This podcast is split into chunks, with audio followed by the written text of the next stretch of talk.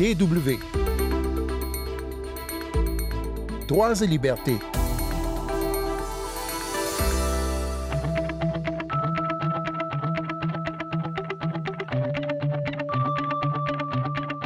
De nombreuses filles abandonnent l'école parce qu'elles sont contraintes de se marier et d'avoir des enfants à un moment crucial pour leur éducation et leur avenir.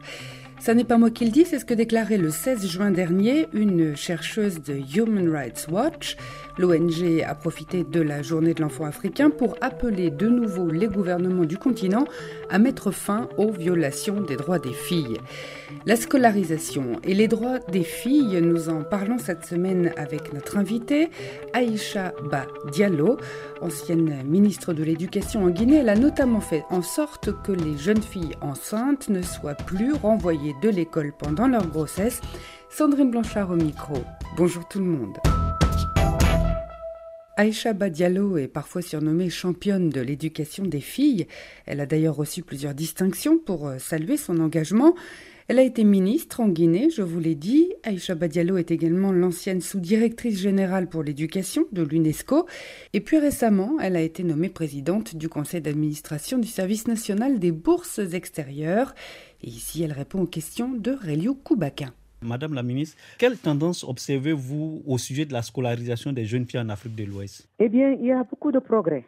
Vraiment. Depuis Dakar euh, en 2000, il y a eu beaucoup de progrès. Mais, selon l'Institut de statistique de l'UNESCO, bien que la parité soit presque atteinte au niveau du primaire et un peu au niveau du secondaire, nous avons toujours 97 millions d'enfants en âge de fréquenter l'enseignement primaire ou secondaire et qui ne sont toujours pas scolarisés. Et parmi eux, 51,7 millions sont des filles. Ça, c'est en Afrique de l'Ouest ou en Afrique Ça, c'est en Afrique de l'Ouest et Afrique centrale. Hmm. On a constaté justement que les inégalités sont encore plus fortes. Lorsqu'on prend en compte euh, le lieu où vivent les enfants, la, le niveau de richesse des familles, la situation de handicap et la situation de réfugiés.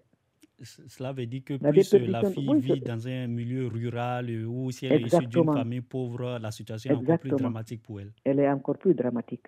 Les filles, euh, elles abandonnent soit à cause de la pauvreté, soit, soit parce qu'on les marie. Et aussi, lorsqu'il y a des conflits, les, filles hmm. ne vont plus à l'école il y a aussi cet aspect-là. On constate hein, que parfois les filles sont obligées justement de, quitter l'école parce qu'elles tombent enceintes et donc sont renvoyées par l'école. Est-ce que le phénomène est, marginal euh, en Afrique de l'Ouest? C'est en train de changer, justement. Heureusement que c'est en train de changer. Je vous expliquerai plus tard, parce que nous allons parler de ce que j'ai fait en Guinée mm. et comment Fawe s'est emparé de la situation pour qu'au niveau de l'Afrique maintenant, les filles mères reprennent les cours. Il y a quand même l'impact du Covid parce qu'on a fermé les écoles. Hein. Et on a constaté que, par exemple, au niveau du, du préscolaire euh, et, du secondaire, 128 millions d'enfants ont été affectés par la fermeture des classes.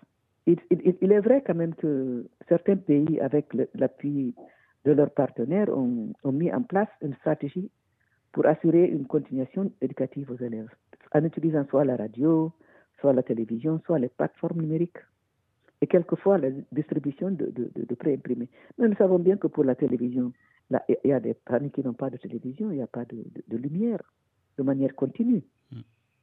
OK, donc euh, environ 48% des élèves n'ont pas pu bénéficier de ces possibilités-là d'enseignement.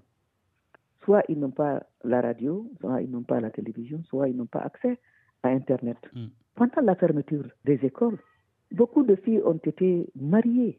Il y en a qui ont été victimes de travaux forcés ou, elles ont été violées même. Et vous mm. savez aussi qu'il y a les conflits. Régulièrement à la télévision, à un moment donné, on parlait de ces jeunes filles qui avaient été kidnappées au Nigeria. Elles ont été transformées, on les a mariées ou transformées en, esclaves sexuels. Ils ont été embauchés hein, par les groupes terroristes. Mm. Donc les conflits aussi posent un problème très sérieux. En clair, si les écoles sont fermées par, à cause de la COVID-19 et du terrorisme, les filles sont encore mhm. beaucoup plus touchées. Oui, elles sont plus touchées. Vous savez que les, parents ont, cette hantise de, de, la grossesse non désirée. Pour eux, c'est une honte, alors qu'ils sont responsables, ils en sont responsables. La grossesse des enfants, c'est d'abord le système éducatif qui en est responsable, et puis les parents.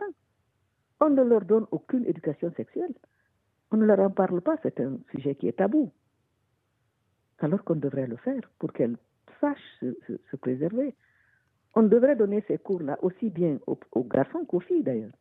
Euh, vous disiez ceci, quand j'étais moi-même lycéenne, j'étais choqué du traitement réservé aux étudiantes enceintes qui étaient licenciées par l'établissement. Vous disiez à TV5 Monde que l'une de vos camarades, par exemple, a vécu cela en classe de seconde et cela vous a fait dire, euh, quand vous seriez ministre, ça n'existerait plus. Euh, vous dites avoir finalement tenu votre promesse. Qu'avez-vous fait en Guinée? L'une des raisons pour lesquelles, justement, je lutte contre l'exclusion des filles en grossesse, c'est à cause de cette fille cette femme. Une fille d'une intelligence rare que l'on a sacrifier comme ça. D'abord, lorsque j'ai dit à mes collègues, à mon cabinet, nous allons reprendre les filles Il dit, mais madame, on les encouragera. Encore, on va encourager les autres à tomber. Il dit, mais non, on n'encourage pas les filles à tomber en grossesse. Vous vous imaginez quand on dit à une fille, d'abord quand elle est en grossesse, elle ne sait même pas qu'elle est en grossesse. Quand on lui apprend qu'elle est en grossesse, elle est effrayée. Pour elle, c'est la fin du monde. Non, il faut réparer ça. Et pour le réparer, j'ai mené des campagnes. Je commençais par mon cabinet. Je dis, quand je leur ai expliqué, ils me disent, ah, mais vous avez raison. Je dis, nous n'avons pas fait notre devoir. On leur a donné aucune arme, c'est-à-dire aucune éducation sexuelle. Les parents ne leur ne leur en parlent pas. Je dis donc, c'est pas bon. Il faut les reprendre. Mais j'ai mené quand même pendant deux ans cette campagne pour faire comprendre aux parents qu'il faut que les filles reprennent. Un jour, je vais dans, un, dans une petite ville et vous savez, quand moi j'allais en mission, je, portais les tenues de tout le jour, les tenues des, des, femmes du village, mm. avec des pétous, des savates. On dit, ah, la ministre est arrivée. Quand j'ai pris la parole, il y a une qui dit, ah, c'est vous, Hadi Aïcha? Je dis oui. Mais dis-moi, je vous croyais grande et grosse. Dans la langue, c'est tellement marrant. Je dis, mais, ah bon? Je dis oui, vous avez une voix grave, vous avez une voix forte. Je vous croyais grosse et grande. Je dis, bon, laissez-moi juste expliquer ce pourquoi je suis venue vous voir. Quand j'ai fini d'expliquer, elles ont dit, ah, vous avez raison. Hmm. Nous avons fait du tort à nos filles. À partir de maintenant, nous sommes pour la reprise de nos filles à l'école. Maintenant, il y a une autre chose aussi, les mariages précoces. Pourquoi je lutte contre les mariages précoces? C'est parce que dans le village de ma mère, il y avait une jolie fille, tellement belle que tout le monde voulait la marier. On l'a mariée à 12 ans. Et à 13 ans, elle met un enfant au monde. Mon Dieu, catastrophe. L'enfant meurt. Elle-même, elle a eu ce qu'on appelle la fistule. Donc, elle sentait mauvais. Son mari l'a abandonnée. Donc, elle perd son enfant. Son mari l'abandonne. On, on la ramène chez ses parents. Et comme elle sentait mauvais, on l'a, on l'a mise dans une petite case. Donc, elle a été ségrégée en quelque sorte. Ça m'a fait très très mal. Un jour, je vais voir ma grand-mère et je la vois. Mais je vois que tout le monde la fuit. Elle m'appelle, me dit, grande sœur, j'ai un problème. Elle m'a expliqué, me dit, j'espère que toi, tu ne vas pas m'abandonner. Ça, ça m'a marqué.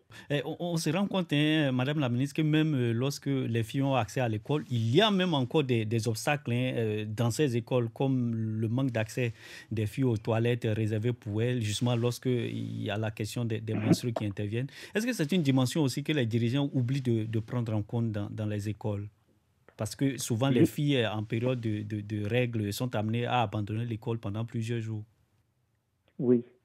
Non seulement il faut qu'il y ait des toilettes séparées, mais il faut qu'il y ait une infirmerie où on doit donner aux jeunes filles des serviettes hygiéniques.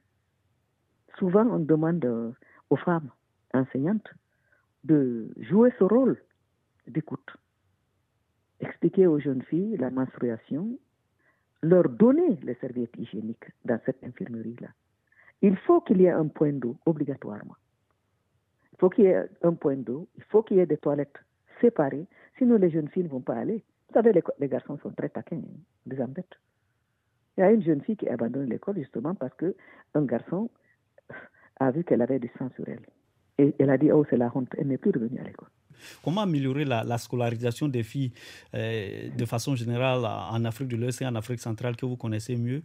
Ou, peut-être même pour commencer sur cette question, quel avantage il y a à scolariser une fille, Madame la ministre? Prenez mon exemple. Si je n'avais pas été à l'école, je serais en train de traire les vaches au village. Ma mère m'a dit, quand les garçons ont commencé à venir, dit je veux la marier. Elle dit tant qu'elle ne sera pas à l'université, que personne ne vienne ici poser des colas. N'en est pas question. Donc, voyez l'attente des parents.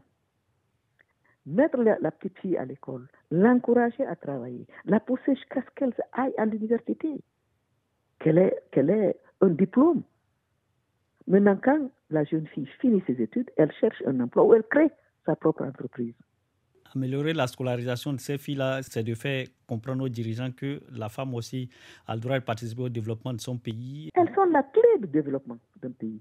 Vous allez constater que même dans le non formel, ce sont elles qui nourrissent les familles. Ce sont les femmes. Sans les femmes, aucun pays ne peut se développer. Si vous allez au Rwanda aujourd'hui, vous avez remarqué ce qui se passe au Rwanda. Les femmes parlementaires sont plus nombreuses et tout le monde va à l'école obligatoirement.